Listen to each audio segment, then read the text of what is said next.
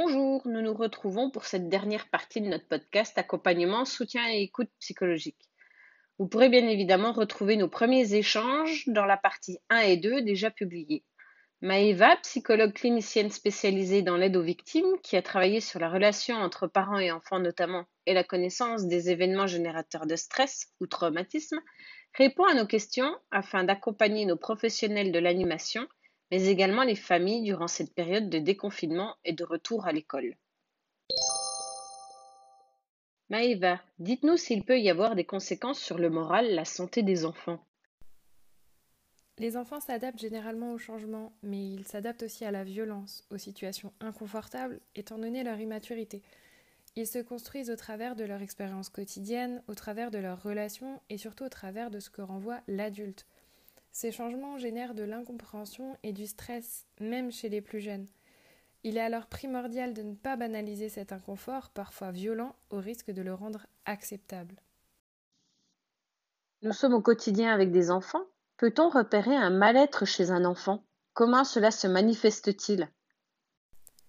Les manifestations peuvent être assez diverses. Un enfant très agité alors qu'il est plus discret à l'accoutumée ou au contraire qui va se montrer plus renfermé, voire mutique. Il peut présenter un défaut d'attention, des difficultés à se concentrer, à apprendre. Le professionnel va devoir se réapproprier sa pratique, l'adapter à l'actualité, tout en prêtant attention aux signes qui trancheraient avec le comportement habituel de l'enfant. Concrètement, nous allons revoir des enfants que l'on a quittés avant le confinement, il y a plus de deux mois. Comment parler de ce qui s'est passé avec eux? La première chose à faire pourrait être de partir d'eux, le plus simplement possible. Leur demander comment se sont déroulés ces deux mois à la maison, qu'est-ce qu'ils ont apprécié, qu'est-ce qui leur a manqué, est-ce qu'ils ont peur, si oui, de quoi, est-ce qu'ils ont compris ce qui se tramait. Le point de départ, ce sont les enfants, leurs ressentis et échanger avec eux. À défaut d'une proximité physique, la parole peut maintenir le lien. Pour autant, cette parole doit être prise en considération. Il faut en faire quelque chose. Les parents sont parfois désarmés face à des situations inédites. Quelle aide un animateur peut-il apporter à l'enfant ou aux parents? Les parents se sont pour beaucoup retrouvés à gérer l'enseignement au quotidien d'un ou plusieurs enfants de différents niveaux et ainsi tenir une place qu'ils n'avaient peut-être pas jusqu'alors avec la peur de mal faire.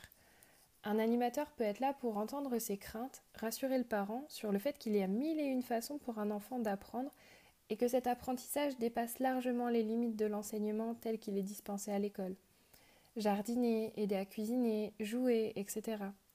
L'animateur peut donc proposer des exemples d'activités adaptées à l'enfant, mais aussi aux parents, à ce qu'il se sent en mesure de faire, d'accompagner, sans que ce soit une source de stress supplémentaire. Finalement, que l'on soit professionnel, parent, il est indispensable de s'écouter, de respecter et accepter ce que l'on ressent, d'agir en conséquence sans minimiser ou nier, de se faire confiance et d'écouter les enfants pour qui vous faites office de miroir. Merci beaucoup Maëva pour toutes ces réponses riches qui, je l'espère, vont aider et accompagner nos équipes éducatives et les familles. Nos professionnels de l'enfance des Francais du Doubs auront peut-être de nombreuses autres questions. N'hésitez pas à poser toutes vos questions par mail sur projetad25@franca-dou.fr. Merci et à bientôt.